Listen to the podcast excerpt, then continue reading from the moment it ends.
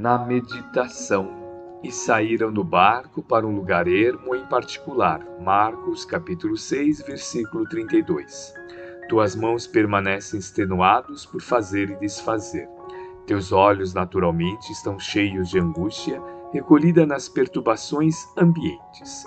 Doem-te os pés nas recapitulações dolorosas. Teus sentimentos vão e vêm como impulsos tumultuários influenciados por mil pessoas diversas. Tens o coração atormentado. É natural.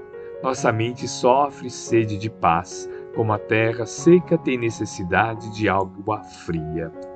Venha a um lugar à parte, no país de ti mesmo, a fim de repousar um pouco. Esquece as fronteiras sociais, os controles domésticos, as incompreensões dos parentes, os assuntos difíceis, os problemas inquietantes, as ideias inferiores. Retira-te dos lugares comuns e que ainda te prendes. Concentra-te por alguns minutos em companhia do Cristo no barco de teus pensamentos mais puros sobre o mar das preocupações cotidianas.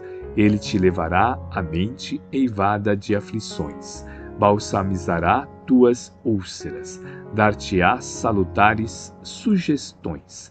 Basta que te cales e sua voz falará do sublime silêncio.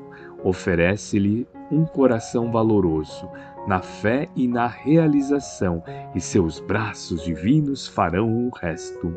Regressarás então aos círculos de luta revigorado, forte e feliz teu coração com ele, a fim de agires com êxito no vale do serviço, ele contigo, para escalares sem cansaço a montanha da luz. Emmanuel, psicografia de Francisco Cândido Xavier, obra Caminho, Verdade e Vida, capítulo 168.